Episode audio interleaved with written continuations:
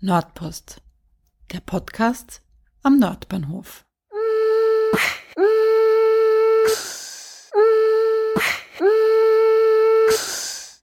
Willkommen bei Episode 28 von Nordpost. Mein Name ist Sonja Harter und die heutige Ausgabe ist wieder in Kooperation mit der Hauswirtschaft entstanden.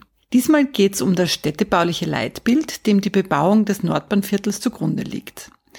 Bestimmt habt ihr schon einmal von dem Schlagwort freie Mitte, vielseitiger Rand gehört. Unter diesem Motto hat das Studio Fleiß Drerowitz den Wettbewerb für den Masterplan gewonnen.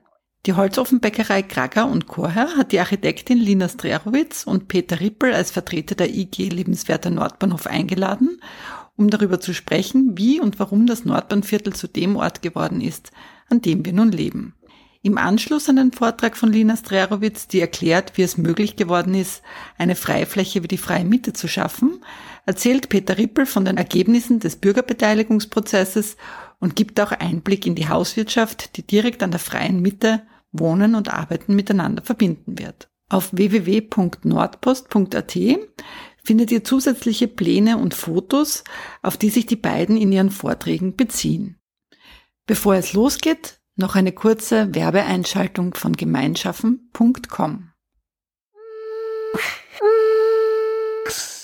Liebe Nordpost-Hörerinnen, hier spricht Gernot Scherte von RealityLab. Ich möchte euch unsere Plattform gemeinschaffen.com vorstellen.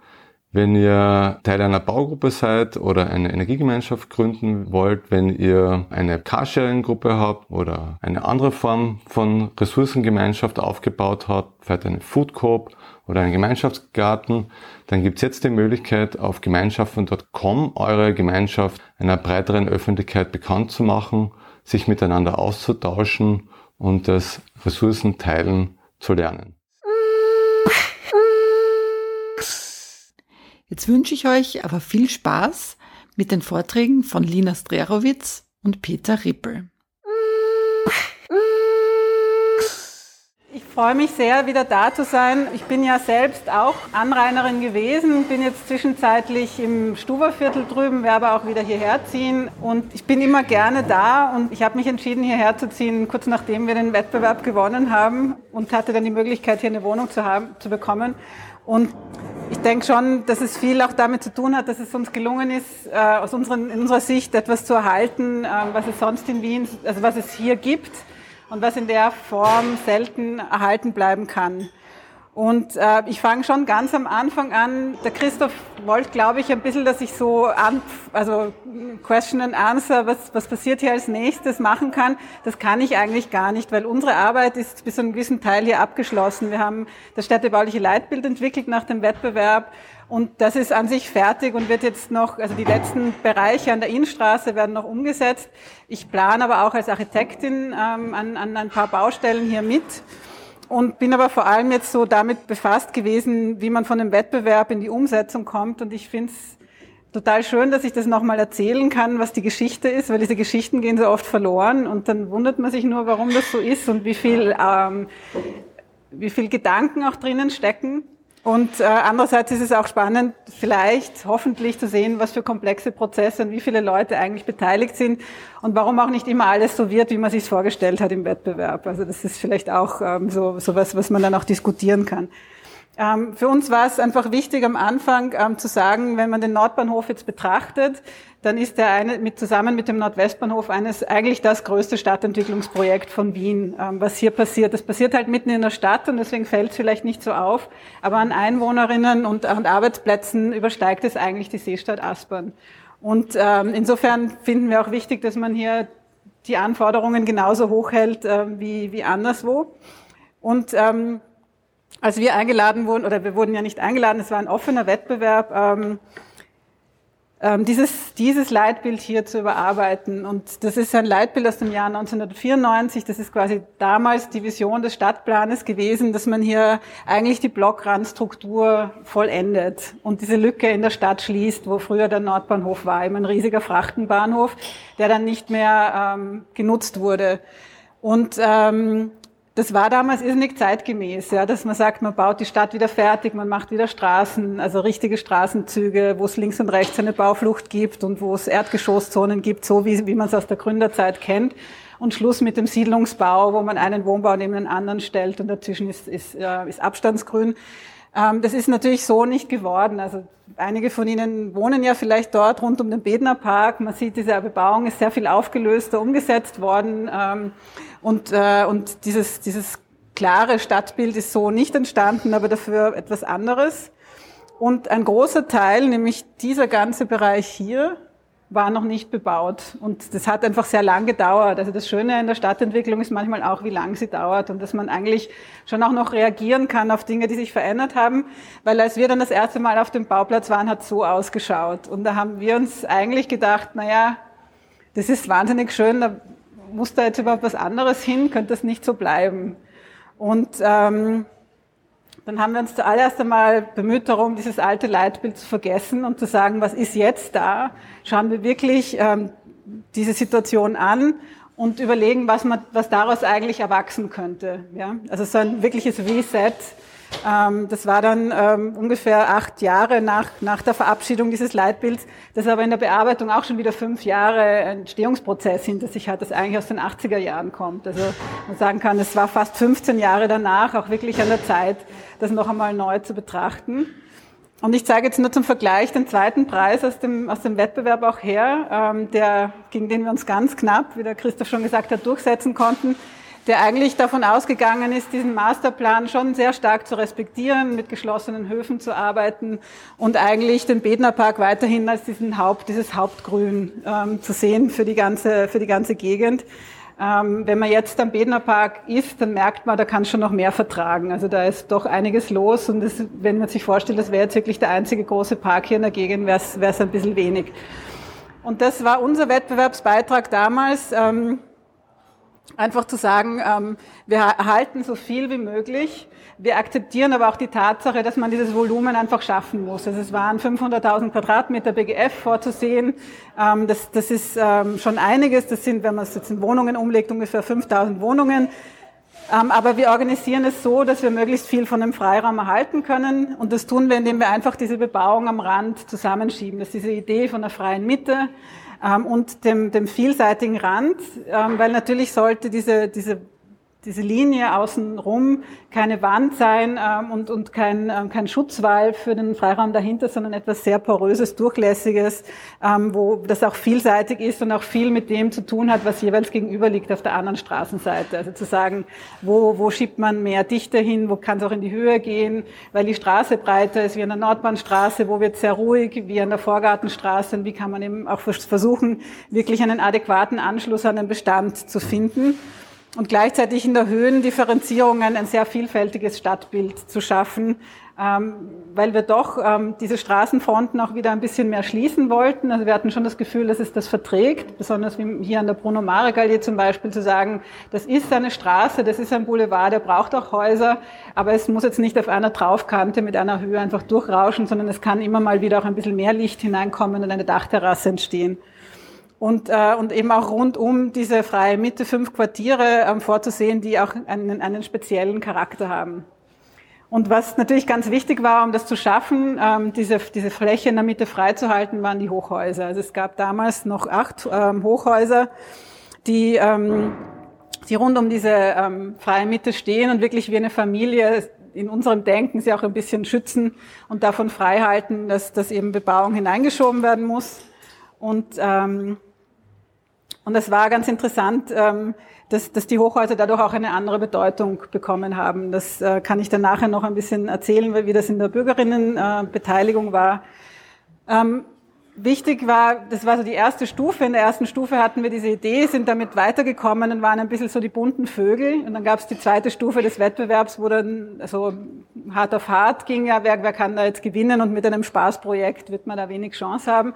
Und wir haben ähm, dann schon auch versucht, sehr klare Argumente zu finden, warum, warum das, ähm, warum das richtig ist und warum das auch für die Stadt gut ist, so umzugehen, auch wenn es wirklich ein Umdenken erfordert.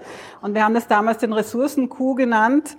Und äh, ressourcenschonendes Bauen ist jetzt etwas, was man einfach extrem viel in den Mund nimmt. Ähm, damals war das schon auch noch so ein bisschen ähm, ein, ein fremdes Denken und ging vor allem ums Geld. Also wie kann man mit den Geldressourcen schonend umgehen? Man weiß mittlerweile, das ist CO2, das wir hier nicht bauen, wenn wir diese, diese 85 Prozent Straßen nicht bauen, die dadurch nicht notwendig sind. Und das ist natürlich auch Versiegelung, die dadurch ähm, nicht passiert. Ähm, es ist mehr atmender Boden, der auch fürs Klima sehr günstig ist. Ähm, also wir konnten dadurch, dass wir diese Bebauung so zusammengeschoben haben, einfach die bestehenden, existierenden Straßen aktivieren und es eigentlich wirklich reduzieren auf diesen Durchstoß der Taborstraße, der natürlich essentiell ist, um auch hier ähm, eine Verbindung an den Bestand zu schaffen. Und umgekehrt, also auf der anderen Seite konnten wir diesen Freiraum auch verdoppeln, der dann letzten Endes zur Verfügung steht. Also links sieht man immer, wie das in so einer, also wenn man das jetzt ungefähr so gemacht hätte wie, wie im ersten Preis oder wie diese Grundkonzepte, die dem Wettbewerb beilegen, dann hätte man eben diese 8,2 Quadratmeter pro Kopf gehabt. Und äh, wenn man alles zusammenzählt, was wir dann ähm, herausbekommen haben, ist man ungefähr bei 18 Quadratmeter pro Kopf. Und ähm, das ähm, ist natürlich, diese Pro-Kopf-Regelung ist immer ein bisschen abstrakt, weil es kommen natürlich auch viele andere Leute in den Park, hoffentlich, aber es soll einfach zeigen, was diese Verhältnisse sind. Und natürlich ist das alles auch wirklich, ähm, das ist Boden, das sind Pflanzen, das ist Grün, das sind Bäume, die erhalten bleiben und die wachsen können und die dadurch auch einen, einen ganz anderen Beitrag zum Stadtklima leisten können. Ähm, ein Argument dagegen war so ein bisschen auch, das war schon das, das wir vorwegnehmen wollten, es gibt eh den Prater, es gibt eh die Donau, der zweite Bezirk ist eh so grün, warum braucht man jetzt noch so einen großen Park? Und wir haben gefunden, das ist genau der, der Charakter des zweiten und zwanzigsten Bezirks, dass es einfach diese sehr großen, sehr charakterstarken Freiräume gibt, wie den Augarten und den Prater, und dass sich die Quartiere rundum eben auch so entwickeln, ähm, dass, dass das sozusagen ihr grünes Herz ist und dass wir eigentlich dieser, diesem Archipel, dieser Inselkette von Grünräumen auch nochmal einen mehr dazuhängen wollten. Das ist ein bisschen akademisch, aber für uns auch interessant. Der Karl-Marx-Hof, das ist so das Vorzeigeprojekt des Roten Wiens der längste, das längste Haus ähm, von Österreich. Und, äh, und dass eigentlich die Dimensionen ähnlich groß sind, aber natürlich, dass jetzt kein reiner Wohnbau ist, sondern wirklich ein Stück Stadt und dass der Freiraum innen auch so eine Größe hat, dass sehr viel mehr darin möglich ist. Und ähm, ganz, ganz entscheidend war, dass es einfach viel gibt, also dass es nicht nur eine Zeichnung ist und man sagt, gut, dieser Freiraum bleibt erhalten, sondern dass da ein Inhalt da ist, ganz viele, ganz viel Atmosphäre, ganz viel Bestand, eine Topografie und auch viele Nutzungen. Also ein, einige erinnern sich vielleicht noch, es gab diese großartige Skaterbahn, die hier illegalerweise, aber wahnsinnig kreativ gebaut wurde und ganz lang äh, auch so ein, ein Hotspot äh, für die ganze Stadt war, aber sehr, sehr gut funktioniert hat. Da waren Kinder und Jugendliche und ähm, die, die mittlerweile auch schon in die Jahre gekommenen Skater haben sich da sehr gut vertragen und es war ein sehr schöner sozialer Ort eigentlich ähm, völlig äh, bottom-up entstanden. Und dann gibt es diese Situationen, ähm, die Sie vielleicht auch kennen vom Herumstreunen, wo man einfach plötzlich total in der Wildnis ist. Und ähm, bessere Schnitzeljagden als in der, in der freien Mitte gibt es eigentlich nicht. Ähm, das war dann nochmal der Lageplan, wo man das sieht, wie sich diese Häuser rundum gruppieren. Wir haben das absichtlich nicht in grün gezeichnet damals, weil wir haben irgendwie gewusst, die Grünen mögen uns eh. Und, äh, und auch das, das Grüne ist... Ähm, das Grün ist auch so, ober, so oberflächlich. Also man sieht immer diese Renderings, wo alles grün ist. Und wir haben gewusst, alle machen grüne Bilder. Und wir wollten uns eigentlich wirklich auch davon unterscheiden, dass wir sehr klar sagen, es geht um die Fläche und einen neuen Blick darauf zu gewinnen. Und man muss jetzt da gar nichts, äh, gar nicht viel im Photoshop äh, begrünen. Und diese Zeichnung war für uns auch sehr wichtig, um zu sagen, das ist auch ein Raum, den man noch entwickeln kann, wo man zwischen dem Bestand und den zukünftigen Nutzungen einfach ähm, einen, einen neuen Weg auch der Planung finden könnte auch Modelle aus dem Wettbewerb. Also wir haben keine Renderings gemacht, wir haben wirklich nur Modellfotos verwendet, um auch dieses Unfertige, diesen Charakter des Prozessualen äh, mitzunehmen. Ähm, das sind dann ähm, im, im, weiteren Prozess Modelle, die wir, die wir gebaut haben, auch für das Handbuch, das es dann gab, nachdem wir den Wettbewerb gewonnen haben, ähm, wo wir wirklich Materialien ähm, von der freien Mitte genommen haben, vom Nordbahnhof eingesammelt und damit auch diese Modelle wieder bestückt, um einfach auch immer darauf zu bestehen, dass das ein anderer Weg ist, dass das kein normaler Park ist ähm, und dass, dass man hier ein ganz hohes Bewusstsein für das Vorhandene entwickeln muss.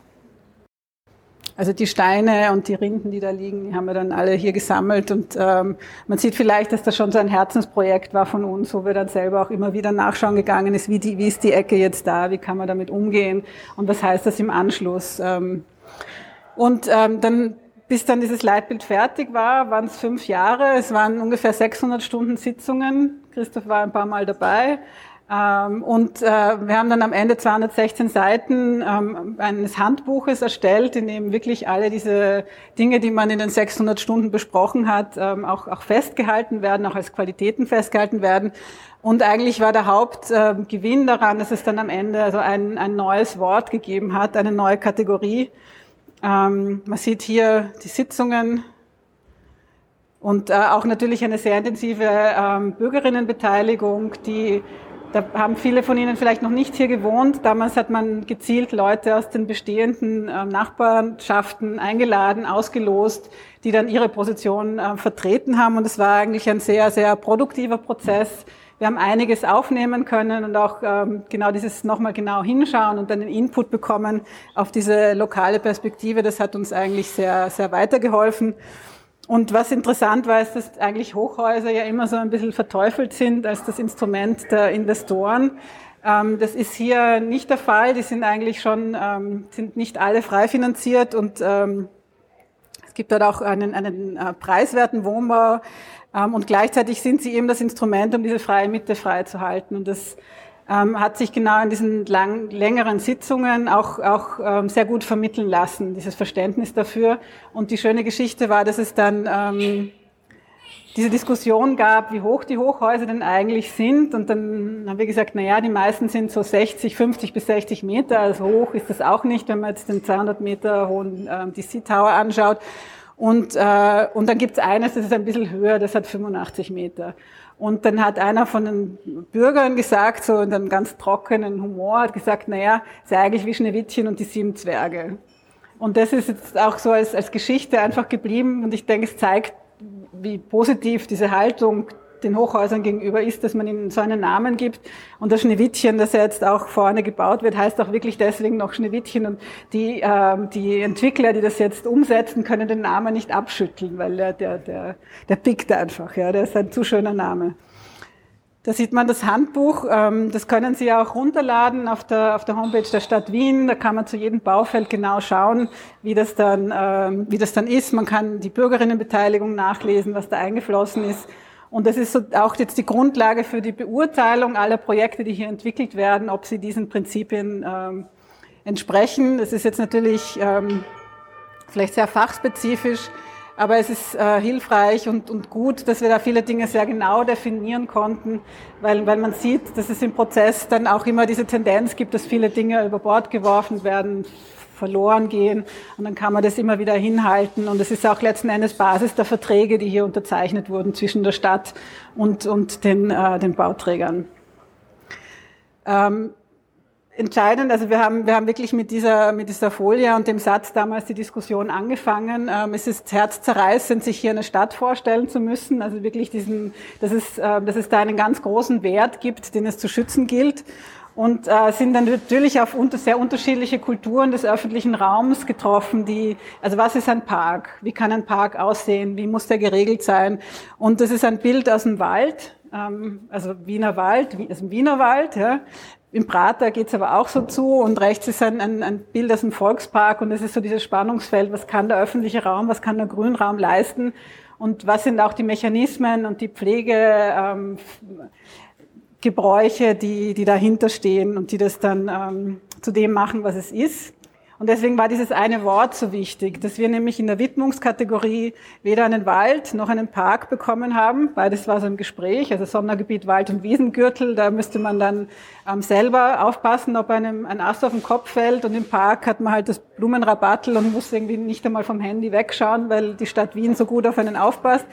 Und das hat auch mit Leitbildern zu tun, in dem die dahinter liegen. Und es gab dann diese Widmungskategorie Natur- und Erholungsraum. Und es klingt total banal und langweilig, aber es war eigentlich letztendlich genau das, was es möglich gemacht hat, dass, äh, dass in der freien Mitte jetzt diese Mischung aus, äh, aus Spielplätzen und Biotopen, aus, aus Lacken und, äh, und totalen Wildnis, ähm, aus sehr gepflegten Wegen und Trampelpfaden letztendlich möglich ist, weil es so eine Mischung ist. Ähm, so ein, ein, eine, eine, ein bisschen ein undefinierter Ort, wo man diese Dinge auch neu, neu aushandeln kann. Und das ähm, war schon eine, also hat lange gebraucht. Und man hat es in dem Moment auch gar nicht so zur Kenntnis genommen, aber es war einer der wichtigsten Schritte. Ähm, damit eben nicht die ganze freie Mitte am Ende ausschaut wie der Bedner Park, also wo alles äh, gemäht wird, wo alles gepflegt ist, wo alles ähm, 100 Prozent geschützt und zugänglich ist.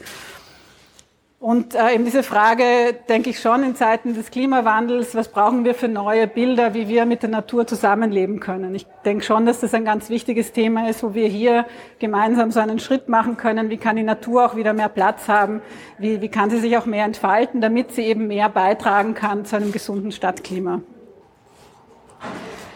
Als nächstes kam der nächste fünfjährige Prozess, ähm, in dem wir jetzt noch mittendrin sind und dessen Ergebnisse hier sehen, dass dann ein Konsortium von Bauträgern an Bord gekommen ist, die gemeinsam dieses ganze Areal gekauft haben und gewisse Verpflichtungen übernommen haben.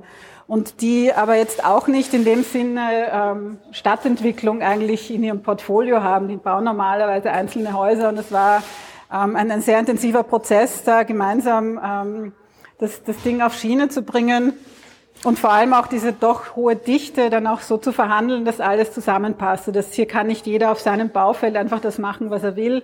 Ähm, da muss man zusammenarbeiten, man muss diese größeren Gebiete, jeden Häuserblock zusammen anschauen und auch in einem Schritt planen, damit das Beste rauskommt dabei. Und äh, es gibt einige gemeinsame Steuerungsmodelle, die dann entwickelt wurden, also wie eben dieses ähm, Erdgeschossflächenmanagement, ähm, dass es eine gemeinsame Kommunikationsplattform gibt ähm, und dass auch äh, Mobilitätsangebote übergreifend organisiert sind. Das, das war so was, was, was doch ähm, eine große Leistung war eigentlich, weil, weil sich die Stadt da auch weitgehend herausgehalten hat und diese Aufgaben einfach übergeben hat. Und was vielleicht auch wichtig ist, ähm, weil es nicht allen bewusst ist, es ist ein, ein durchmischtes Stadtquartier. Ähm, es war eine der Bedingungen der Stadt, dass hier ein Drittel geförderter Wohnbau, ein Drittel ähm, sogenanntes preiswertes Wohnen ähm, errichtet wird und ein Drittel frei finanziertes Wohnen. Und es war natürlich auch eine, eine intensive Aushandlung, wo das dann hinkommt und dass man auch sagt, da gibt es jetzt nicht die privilegierten ähm, Baufelder, wo nur frei finanziert gebaut wird, sondern dass es schon eine Durchmischung auf jedem Baufeld selbst dann auch wiederum gibt. Und es gibt einen Qualitätssicherungsbeirat, ähm, wo der Peter, der gerade gekommen ist, auch dabei ist, ähm, wo wir die Projekte ähm, immer wieder anschauen, zusammenschauen auch, also jedes, die Baufelder zusammenspielen, sagt man. Das heißt, man hat dann einen Freiraumplan, einen Erdgeschossplan und sieht, wie das alles zusammenpasst. Und dann kann man an manchen Stellen auch noch einmal hinbohren und sagen, also eigentlich ist das jetzt überhaupt nicht in Ordnung, dass da dieses riesige Lüftungsfeld direkt aufs Erdgeschoss geht oder dass es Lüftungsbauwerke im, im Zwischenraum gibt. Also man sieht ja, die kennen das jetzt, ja, diese Schwammeln, die überall rausstehen und das war uns sehr wichtig, ähm, auch in dieser doch hohen Dichte auch zu schauen, dass jeder Quadratmeter Freiraum dann auch nutzbar ist und, äh, und nicht verstellt wird. Da gab es dann eine Vorstellung vom Beirat, damals noch in der Nordbahnhalle, da komme ich später auch noch kurz dazu. Und es gibt einfach so einen Prozess, wo auch ähm, Wettbewerbe und äh, Architekturplanung immer wieder verschnitten werden, weil was das Schöne an den Hochhäusern auch ist, ähm, ist, dass sie einen Wettbewerb erforderlich machen. Das wäre jetzt sonst nicht gesetzt. Und ich denke schon, dass dieses Ausschreiben und noch einmal ähm, die, die, die, den Ideenraum öffnen im Rahmen eines Wettbewerbs und im Rahmen einer Jury sich dann auszusuchen, was jetzt äh, die beste Interpretation ist für den Standort, ähm, sehr, sehr spannend war. Und wir hatten eben in Summe dann äh, sechs Hochhäuser und auch sechs Hochhauswettbewerbe, die auch eine ganz eigene Qualitätssicherung nochmal haben. Da schaut auch der Fachbeirat drauf, da wird, äh, muss noch einmal genauer detailliert werden. Und das hebt, denke ich, schon so diese Aufmerksamkeit und, und hoffentlich auch die Qualität. Das ist jetzt das Schneewittchen. Und das ist das Schneewittchen von der anderen Seite mit dem Loftflügel davor, den, den wir planen dürfen. Und das ist nur ganz kurz hingeschaut, was so dieser Prozess ist. Also bis es von, von der, vom ähm, Masterplan, also vom gewonnenen Wettbewerb bis zur Umsetzung geht. Hier auf der rechten Seite alle beteiligten Stellen und man sieht, für welchen Schritt wer dann wieder dazu geschalten werden muss. Und man sieht, dass das schon eine ziemliche, ziemliche Schaltzentrale ist. Es gibt jetzt ein paar Vorher-Nachher-Bilder, das war aus dem, äh, aus dem Handbuch und eigentlich die Vorgabe, wie Erdgeschosszonen anzuordnen sind. Also wenn man durch den alten Nordbahnhof geht, dann sieht man, dass die Erdgeschosszone oft sehr dürftig ist, weil es damals diese Aufmerksamkeit nicht gab. Das sind viel große Lüftungen, Tiefgaragen, Nebenräume. Das wurde uns auch von den Bürgerinnen sehr zugetragen. Bitte schaut darauf, dass, dass die Straßen besser funktionieren, dass da mehr los ist. Und auf der rechten Seite in Rot sieht man jetzt alles, was nutzbar, also gewerblich nutzbare Erdgeschosszone ist. Wirklich in, in einem Umsetzungsstand schon. Also das ist relativ aktuell, wo wir das alles zusammengespielt haben. Und wenn man da durchgeht, dann denkt man sich nur, na, natürlich gehört das so. Aber, aber es ist nicht so. Es ist überhaupt nicht natürlich. Und wenn man nicht draufschaut, von selber passiert das gar nicht. Und wenn man aber draufschaut, ist es erstaunlich, wie gern alle auch mitmachen. Also das ist dann auch nichts, was man jetzt jemandem aufs Auge drucken muss, sondern einfach dadurch, dass man sagt, da gibt es dieses Thema, da gibt es Vorgaben dazu und dass das von Anfang an klar kommuniziert wird, ähm, geht das schon viel flüssiger. Das ist jetzt ein bisschen weit nach hinten wahrscheinlich zu sehen, aber das ist die Axonometrie dann schon in der ersten Überarbeitung nach dem Wettbewerb. Und das ist dann, so wie es jetzt ausschaut, da hat sich einiges getan. Das ist ein bisschen ein Suchspiel und verschwommen wahrscheinlich. Aber, aber die Hauptidee, dass es diese freie Mitte gibt ähm, und auch, dass es einen Rand gibt, der sehr offen und luftig ist und auch viel Querverbindung schafft und einlädt, in die freie Mitte hineinzukommen, ähm, ist, ist, ähm, ist im Wesentlichen erhalten. Und das ähm, finden wir sehr schön. Und darum sind wir auch überzeugt, dass es manchmal gut ist, so ein, fast ein plattes Projekt zu haben, weil es eigentlich wirklich ein One-Liner war. Und den hätte man nur entweder ganz kaputt machen können oder gar nicht. Und eigentlich, glaube ich, ist er gar nicht kaputt, ähm, weil, weil die Struktur so robust ist.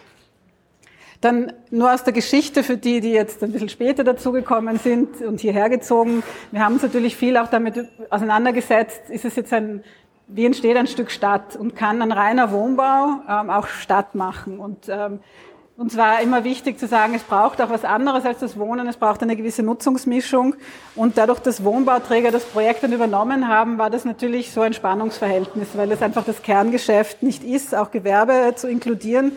Und wir haben dann ähm, gemeinsam mit der, mit der TU Wien und anderen Beteiligten ein Forschungsprojekt gestartet zu der Frage, ist, ist Mischung möglich? Also es hatte den Titel Mischung Possible und war irrsinnig interessant, über die Forschung dann noch einmal so eine andere Diskussionsebene einzubringen und zu schauen, wie man diese 20 Prozent Nichtwohnen letzten Endes so unterbringen kann, dass, dass es ein maximal städtisches Gefühl gibt hier.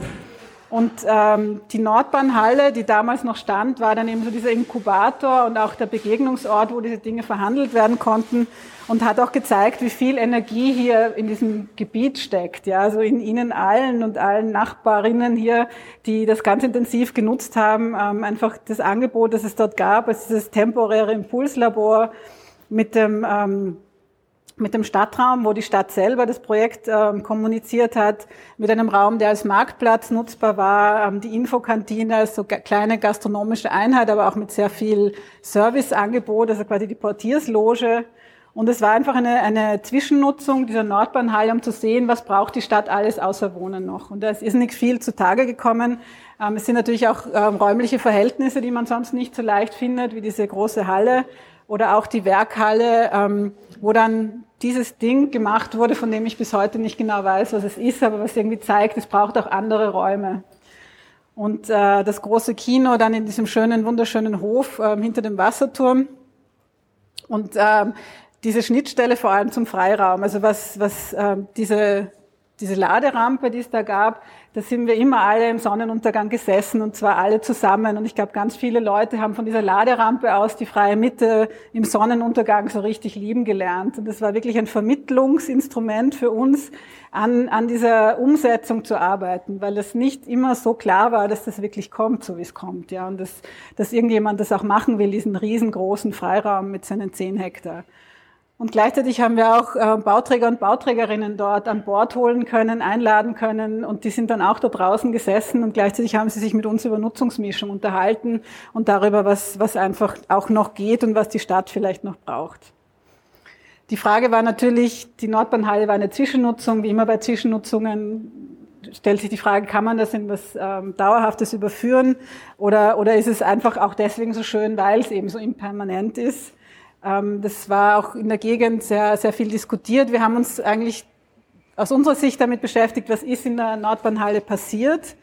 Und, äh, und wir glauben natürlich daran, dass man das ins Neubauquartier übersetzen kann. Ja, wir glauben nicht daran, dass es ähm, auf die Art äh, schäbig und abgerockt sein muss, sondern dass das der Neubau auch kann. Der kann auch Offenheit suggerieren, der kann auch ähm, eine Aneigenbarkeit äh, ins Leben rufen.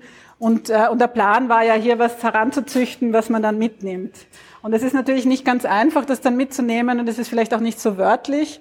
Aber es gibt schon einiges, was aus diesem Forschungsprojekt und aus der Auseinandersetzung heraus entstanden ist, dass, dass dieses Thema einfach war. Und vor allem gibt es eben auch so schöne Projekte wie die Hauswirtschaft, die jetzt nicht unmittelbar dem Forschungsprojekt ähm, zu verdanken sind, aber doch auch in diesem Dunstkreis entstanden sind, dass es ein Thema gibt. Was braucht die Stadt noch außer Wohnen?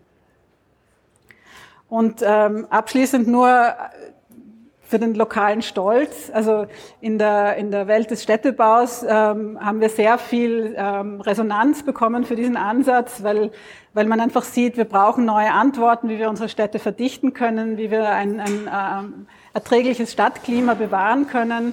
Und das ist jetzt nur ein Auszug aus einigen Publikationen, ähm, die diese freie Mitte vielleicht jetzt auch noch in, in, im Ausland noch mehr ähm, rezipiert haben, als das jetzt in Wien der Fall ist, nämlich vor allem auf einer fachlichen Ebene. Und äh, vielleicht gibt es dann viele Nachahmer oder, oder sozusagen weiter, über, weitere Übersetzungen dieses Gedankens oder auch Leute, die in anderen Städten ähnliche Gedanken haben und sich dann äh, bestärkt fühlen dadurch und die vielleicht auch nach Wien kommen, um die freie Mitte dann anzuschauen, wenn sie fertig ist. Ähm, das ist ein Foto, das ich ähm, gemacht habe, als die, freie, als die Nordbahnhalle noch stand. Und wir haben immer diese Diskussion gehabt, dass die freie Mitte nicht barrierefrei ist, weil, weil man da nicht die, die, die Rampen hat, die passen. Und dann habe ich das habe ich gesehen, wie diese Frau da mit ihrem Hund sitzt und mit dem Rollator auch dorthin gekommen ist und total zufrieden ist.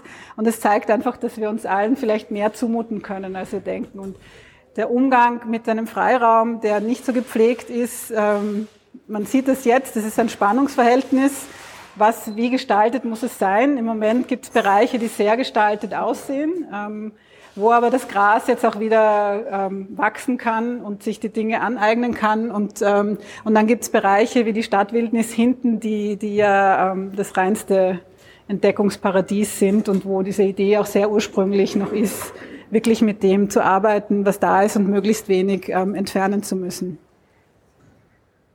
Und wir bauen nicht nur für uns eine Stadt, wir bauen sie auch für Kröten und Hunde, ähm, für Büsche und Gräser. Und ich glaube, das ist schon auch ganz wichtig, diese Verantwortung mitzunehmen und zu sagen, es muss auch Platz für jemand anderen sein. Gut.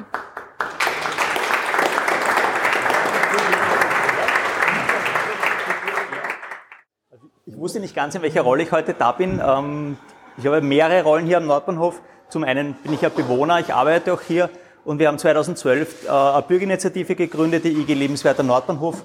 Ähm, ich möchte ein bisschen damit anfangen, weil es ein bisschen, äh, oder sagen wir so, als Bürgerinitiative kann man Dinge anders erzählen als, äh, als Leute, die halt offiziell daran gearbeitet haben.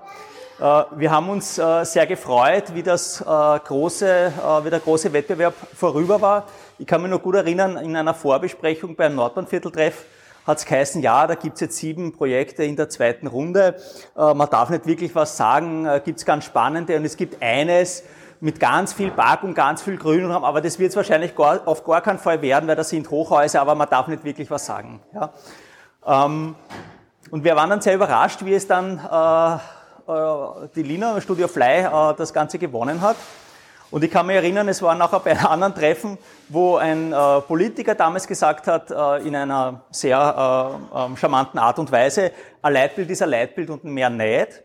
Ja? Und es hat so ein bisschen, äh, so ein bisschen so diesen Grundkonflikt des Staates äh, ähm, transportiert. Ja? Auf der einen Seite ein, ein großartiges Projekt, auf der anderen Seite hat man natürlich schon auch an verschiedenen Stellen die Schwierigkeiten in der Umsetzung gesehen. Und äh, wir haben dann ein bisschen das Gefühl gehabt, als Bürgerinitiative, so richtig den richtigen Drive, ja, das hat es noch nicht bekommen und wir haben dann versucht mit Veranstaltungen, mit Nordbahnhof-Vorlesungen, auch mit einem Bürgerbeteiligungsprozess, das ein bisschen mehr an den Start zu bringen. Und so all along, jetzt so nach äh, gute 2012, 2000, also nach fast zehn Jahren, ja, kann man sagen, dass es eigentlich ganz gut geworden ist. Ja, mit allen möglichen Hindernissen, Schwierigkeiten, äh, die wir gehabt haben. Ich weiß noch, die Bruno Malkele hat am Anfang ganz anders ausgeschaut. Ja, das war ein drei Jahre langer Kampf hier ein Gestaltungsverfahren zum Beispiel auf den Weg zu bringen. Das war nicht selbstverständlich, dass das mit einem, äh, dass der Landschaftsplaner zum Beispiel engagiert werden, dass das ein, ein Prozess ist. Ja. Ähm, man hört auch heute noch die Kritik, die Kritik, dass es eigentlich völlig betoniert ist, ja, äh, weil die Beete sind halt Schotterbeete. Ja. Das heißt, da kommen wieder Vorgaben der Stadt Wien einfach mit rein. Die MA 42 plant im Moment äh, diese Pflanzbeete so. Äh, und ein großer Kampf war die freie Mitte. Auch da gab es verschiedenste Versuche, das Ganze anzuknappern. Ein Versuch ist ja noch immer präsent, äh, dieses Missplatzthema, ich weiß nicht, ob ihr, ob ihr das alle äh, präsent habt, ja, der noch immer droht, an der Innenstraße quasi da plötzlich aufzupoppen. Ähm, und so ist über die Jahre das Ganze gewachsen, begleitet worden, auch von uns als Bürgerinitiative. Und ein Schlüsselelement für mich, und da komme ich jetzt ein bisschen zur Hauswirtschaft, war aber schon das Forschungsprojekt Mission Possible, ich kann mich noch erinnern, wie wir einmal zusammengestanden sind äh, mit den Bauträgern gemeinsam und darüber so philosophiert haben, dass ja eigentlich so Wohnprojekte, Baugruppen Sinn machen würden, in einem großen Maßstab zu denken. Und der Bernd Fley äh, hat damals die Großbaugruppe ins Spiel gebracht, ein Baufeld, neun, äh, äh, oder ein, Bau, ein Baufeld, neun Bauplätze, also neun Gebäude, die gemeinschaftlich entwickelt werden. Ja. Und ich arbeite auch hier im Nordbahnhof, bin Shiatsu-Praktiker, habe jetzt schon die Situation ein Live and Work, also eine Praxis neben meiner Wohnung.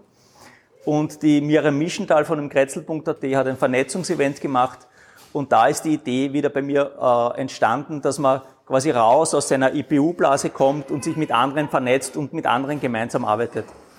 Und wie das so ist, werden so Projekte schnell größer, mit je mehr Leuten man redet. Und wir sind von einer Gemeinschaftspraxis über äh, die Integration von einem kleinen Coworking Space, von Workshop-Räumen und so weiter immer größer geworden, bis wir dann mit Markus Zilker von 1 zu 1 Architekten zusammengesessen sind und gefragt haben, kann man so etwas wie eine Baugruppe, so eine Wohnbaugruppe nicht auch fürs Gewerbe machen? Damals hieß das Projekt auch noch Gewerbehaus Nordbahnhof. Und kann man hier quasi wirklich das in großem Maßstab sehen. Und so sind wir auf eine Größe von 10.000 Quadratmeter gekommen, 10.000 Quadratmeter BGF, also ungefähr 7.000 Quadratmeter Nutzfläche. Und wir haben dann begonnen, das gemeinsam mit den Bauträgern zu entwickeln. Und die Hauswirtschaft ist ein Projekt zum Wohnen und zum Arbeiten. Und wir sind als Genossenschaft organisiert und im Wesentlichen steht im Vordergrund die Synergien untereinander. Also wir wollten einfach Platz schaffen für die Kleinen, quasi in der Welt der Großen, und für ein besseres Leben auch für Unternehmerinnen. Und wir wissen heute, dass ähm, es Sozialstudien äh, gibt, wo Selbstständige zum Beispiel doppelt so oft armutsgefährdet sind äh, wie Angestellte.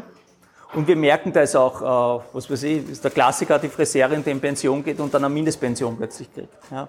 Und wir wollten als Hauswirtschaft da einfach ein bisschen einen Platz einfach schaffen, ja, dass man da quasi leistbares Wohnen und leistbares Arbeiten auch integrieren kann, weil das ist nun mal so. Wien ist eine Wohnbaustadt, ja, mit einer sehr hohen Tradition des sozialen Wohnbaus, ja, aber sie ist keine, äh, keine Arbeitsstadt quasi. Ne? Also sie hat keine Tradition in der Entwicklung von äh, gut äh, lebbaren und gut, gut bearbeitbaren äh, Bürogebäuden zum Beispiel. Ein gutes Beispiel oder ein abschreckendes Beispiel ist ja vorne der Austria Campus, ja, äh, wo man hingeht und sich eigentlich völlig verloren fühlt, ja, der völlig leer ist, äh, die Büros ja heute zum Teil noch einen hohen Leerstand haben und das nicht sehr attraktiv ist. Ja. Und diese Nutzungsmischung aber, wie man es in der Gründerzeitstadt hat, dass, man, dass es auf einem Geschoss ein Ort gibt und äh, gewohnt wird und daneben ist aber eine Shiatsu-Bude und drunter äh, gibt's äh, an Türken. Ähm, das gibt's eigentlich in Neubau nicht. Ja, das macht niemand. Ja. Wir als Hauswirtschaft wissen heute auch, warum das nicht gemacht wird. Ja, äh, es ist nämlich nicht so einfach, es ist nicht so leicht. Äh, wir sind auf ganz viele Hürden gestanden, baurechtlicher Natur, von der Wohnbauförderung, ja, die ja eine Wohnbauförderung ist, aber keine Gewerbeförderung ist. Ja. Man kann aber heutzutage, wenn man leistbar bauen will, ohne Förderung fast nicht mehr bauen. Ähm, Genau, also das ist so ein bisschen so diese, diese Geschichte der Hauswirtschaft. Ich bin ganz schlecht vorbereitet, aber es gibt ein, ein 3D-Modell, das ich quasi in der Doppelfunktion Bürgerinitiative Hauswirtschaft gemacht habe. Äh, und ich werde ein paar Dinge herzeigen. Also wir stehen jetzt vom Biller ja, und schauen auf die Hauswirtschaft drauf und wir haben eine ganz eine klassische Aufteilung. Ja, unten im Erdgeschoss Das gehört der MBV, die auch hier äh, diese ganzen Geschäfts-, äh, die Geschäftslokale entwickelt. Äh, dort wird eine große Gastronomie, Gastronomie reinkommen, wir wissen noch nicht wer. Und im ersten, zweiten OG ist dann Gewerbe, das sind äh, Therapieräume, ist, wir haben einen Kindergarten im Haus, wir haben äh, unterschiedliche Firmen im Haus. Im zweiten OG ist dann ein großer Coworking Space, der auch nach extern vermietet wird. Es sind Workshop-Räume dort und es sind so kleinere Studios. Weil, auch das haben wir gelernt, das, was äh, kleine Selbstständige brauchen, die oft die Schnauze voll haben vom jahrelangen Arbeiten im Coworking Space, sind kleine Studios. Ja. Aber kein Entwickler macht das. Ja. Niemand entwickelt ein Geschoss mit lauter 15 Quadratmeter äh, äh, Arbeitsräumen. Ja. Das ist völlig unrentabel, äh, macht überhaupt keinen Sinn. Ähm, aber es macht Spaß. Was wir damit machen ist, wir haben bewusst nicht das Wohnen und das Arbeiten miteinander kombiniert in einem Raum, in, einem, in, einem, in einer Wohnung, ja, weil wir gesagt haben, wir wollen eigentlich die Leute rauszwingen aus ihrer Wohnung in die Gemeinschaft, in diese Unternehmergemeinschaft. Wer jetzt die zwei Jahre Pandemie viel im Homeoffice hat, weiß auch, dass sich diese romantische Vorstellung des Homeoffice daheim mit den Kindern äh, wahrscheinlich zerschlagen hat. Ja, also das geht eigentlich nicht gut. Äh, bei uns hat man in Zukunft die Möglichkeit, dass man die Kinder zum Beispiel eine Kinderbetreuung gibt ja, äh, und dann runtergeht ähm, in, in seinen Arbeitsraum und dort arbeiten kann. Das ist der Innenhof, so wird der Innenhof ausschauen. Ähm, Ihr müsst sich das so vorstellen, wenn man vom Biller jetzt Richtung Wasserturm steht, da geht so eine große, große Baustellenwand und dahinter wird so eine halböffentliche äh, Piazza kommen, ja, mit einem Grünraum, einer kleinen Halle, wo wir noch nicht ganz wissen, was dort stattfinden wird. Und das wird so ein, also wir sehen das jetzt schon bei den äh, aktuellen ähm, Entwicklungen, dass die Räume, die zwar privat sind, aber sich nach außen öffnen, sehr gut angenommen werden. Ich habe zwei kleine Kinder, dieses Spielplatzhopping von Spielplatz zu Spielplatz, das eure wahrscheinlich auch machen werden, das ist ja sehr beliebt. Ja. Wir haben vorne, wo ich wohne, auf der Leihstraße, Ecke Taberstraße, gibt es auch so eine Piazza vom Kindergarten, ja, die ja eigentlich auch Privatgrund ist, aber natürlich völlig öffentlich äh, genutzt wird für alles Mögliche. Und ähm, die Idee ist, dass dieser Platz, dieser Innenhof auch so wird. Es gibt auch ein Wasserspiel. Äh, wenn, wenn jetzt nichts mehr passiert quasi. Ja. Und das ist so eine Innenansicht der Hauswirtschaft. Wir haben ein bisschen das Thema gehabt, okay, wie privat oder, oder wie öffentlich wollen wir sein? Ja, also so eine Hausgemeinschaft, die ja sehr nach außen wirken will, die einen Veranstaltungsraum hat, die, wir haben so eine große halböffentliche Lobby. Ähm, aber wir wollten dann nicht überrannt werden. Wir haben äh, die Erfahrung gemacht von anderen äh, Bauprojekten, von anderen Wohnprojekten. Da kommen immer Besucher, äh, da sind dauernd Führungen, ja, die, die hatschen dann jeden zweiten Tag, hatscht der Gruppe durchs Haus, ja. Und das war so ein bisschen ein Schreckgespenst. Ähm, und deswegen haben wir quasi in aller Offenheit nach außen, wir haben ja auch eine große Terrasse, quasi ins Freie hinaus, in die Öffentlichkeit hinaus, äh, wollten wir auch ein bisschen was für uns haben und wir haben hier einen Laubengang, ähm, so einen klassischen Wiener Laubengang. Ähm, da gibt es einen Ausblick, so wird die Ansicht sein, quasi zukünftig auch mit der freien Mitte. Ja, äh, das ist den Originalplänen nachempfunden. Das heißt, es werden relativ viele Bäume kommen. Es werden, glaube ich, 180 Bäume werden erhalten und noch einmal so viel werden neu gesetzt. Äh, es wird Wege durchgehen. Da sieht man den Wasserturm mit äh, einer befestigten Fläche davor. Äh, da die zwei Hochhäuser von Franz und Zu und rechts von Bev Berovic, danke, und von der Lina der Loftflügel. Wir als Hauswirtschaft sind hier. Ja und da geht nachher die äh, Bruno-Malgallee vor und die Bruno-Malgallee geht quasi in einen Weg über, der dann über die Brücke, über die Gleisschleife, also über so eine Schleife dann äh, quasi wiederum auf die Engertstraße nachher rüber geht. Ich, ich blätter einfach durch, ich habe keine Ahnung, was jetzt kommt.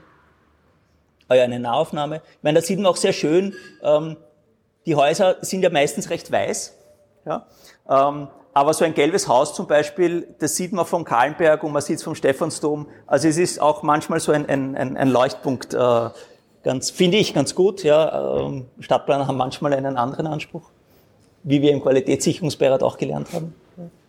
Ähm, die Hauswirtschaft versteht sich ja auch ein bisschen als, als kleiner Kretzelhub, als, als, äh, als kleines Quartierzentrum. Ah, danke. Äh, wir werden auch einen Veranstaltungssaal haben, Genau, also da fliegen wir jetzt rundherum, wir kriegen eine Fassadenbegrünung, war auch eine ganz eine äh, lustige Geschichte, ähm, dass das geklappt hat, kann ich dann auch noch erzählen. Äh, wir fliegen da herum, linker Hand das Hochhaus, das höchste Schneewittchen, da dieser Innenhof mit dieser Halle, wo ich sehr gespannt bin, was nachher draus, äh, draus wird. Ähm, das ist jetzt die Ecke, Brun äh, Ecke Leihstraße äh, und ähm, und Dauerstraße. Und da sieht man hinten schon raus, wie grün eigentlich die freie Mitte werden wird. Ja, äh, die freie Mitte ist ja jetzt auch schon, sie sind relativ rasch im Bauen. Äh, wer sich über die Zäune drüber haut, äh, sieht, dass dort schon neue Bäume gepflanzt werden, dass die Gleise schon präpariert werden. Ja, also die geben echt Gas. Sie sind auch mit dem Abschnitt jetzt schneller fertig geworden. Also man sieht zum einen, wie dicht das eigentlich hier am Rand ist, ja, aber dafür welcher Freiraum, welche Freiraumqualitäten nachher äh, außen äh, dahinter nachher einfach liegen. Ja. Äh, die Dichte finden wir zum Beispiel als Hauswirtschaft ganz entscheidend, weil auf unserem Baufeld werden circa 1000 Leute wohnen. Und diese 1000 Leute, wir haben einen Durchgang geschaffen für sie, gehen alle durch unser Haus durch. Und da sind dann die Unternehmerinnen mit ihren Auslagen und mit ihrem Angebot, und da gehen jeden Tag nachher alle Menschen vorbei und, und, sagen, äh, und sagen Hallo und wir nehmen was. Ja. Ähm, da sieht man diese Topografie, die hinaufgeht. Ich habe dann später noch ein, ein Bild von, äh, von einer Kohlenrutsche, wo es einen Spielplatz geben wird. Da wird der Veranstaltungssaal sein mit so einem versunkenen Hof hinunter auch. Unten gibt's Werkstätten, die wir auch nach oben öffnen. Und das ist eine große Terrasse, die wir raus, äh, die wir zur freien Mitte hinauf machen. Also wir waren ja sehr gespannt, ähm, welche Strukturen erhalten bleiben von dem alten Bahnhof. Ja, ähm, Irgendwann einmal hat es geheißen, der gesamte, also alles in der freien Mitte wird abgetragen, einen halben Meter muss weg, weil alles verseucht und so weiter und da macht man alles neu. Ja. Und wir hatten sehr viel Angst um diese, um diese Strukturen. Es gab ja, wer sich noch erinnern kann, es gab einen Doppeltunnel unter der Bahn durch. Weiß, noch, weiß das noch jemand? Könnt ihr euch, kann das jemand erinnern? Nein? So schnell geht Geschichte, gibt's nicht mehr. Da gab es einen Doppeltunnel, einen alten Doppeltunnel unter der Bahn durch und da haben wir immer die Idee gehabt, äh, da kann ja super, kann man Lärm machen und alles und, und ist total lässig und ein Lokal und so weiter. Und es gab vorne bei dieser Kohlenrutsche da hinten vor der Bahn, gab es oben auch ein so ein altes Bahnwärterhäuschen und da haben wir immer Aussicht gesehen und ein Kaffeehaus und so weiter. Äh, eines Tages ist man hingekommen und dieser Doppeltunnel war weg. Ja, der war einfach weg. Ja, da war einfach der war weg. Ja, da war Erden plötzlich und es hat so ausgesehen, als gäbe es den nie oder hätte es den nie gegeben. Und so wäre es fast vielen Dingen äh, gegangen am Nordbahnhof, ja, die, wo man, wenn man nicht aufgepasst hat und wenn man nicht drauf geschaut hat, wenn man sie nicht in eine Planung eingebunden hat, dass die einfach weg gewesen sind. Ja. Und der Doppeltunnel ist so ein Ding, an das wird sich in fünf Jahren vielleicht niemand mehr, der hierher zieht, ja, wird es wissen, was es da eigentlich für einen tollen Ort gegeben hat. Äh, zum Teil gibt's noch Relikte. Wir haben da im, äh, im neuen Gebiet dann überall so Sitzsteine, so, ähm, so Mauersteine. Ja. Das ist zum Teil von den Doppeltunnel her. Und eines der Dinge sind diese alten Kohlenrutschen, die man da jetzt weitergeht, äh, wo diese Stützmauern erhalten werden zum Beispiel, ja, die integriert werden als Struktur. Äh, da kommt der Basketplatz hin, es kommt der Fußballplatz hin. Ja. Äh, ich glaube, sie wollen auch die alte, die alte Treppe, die es dort gibt, erhalten. Ja. Also es ist immer so ein Aushandeln quasi, ja, was erhält man ähm, und so weiter. Ja.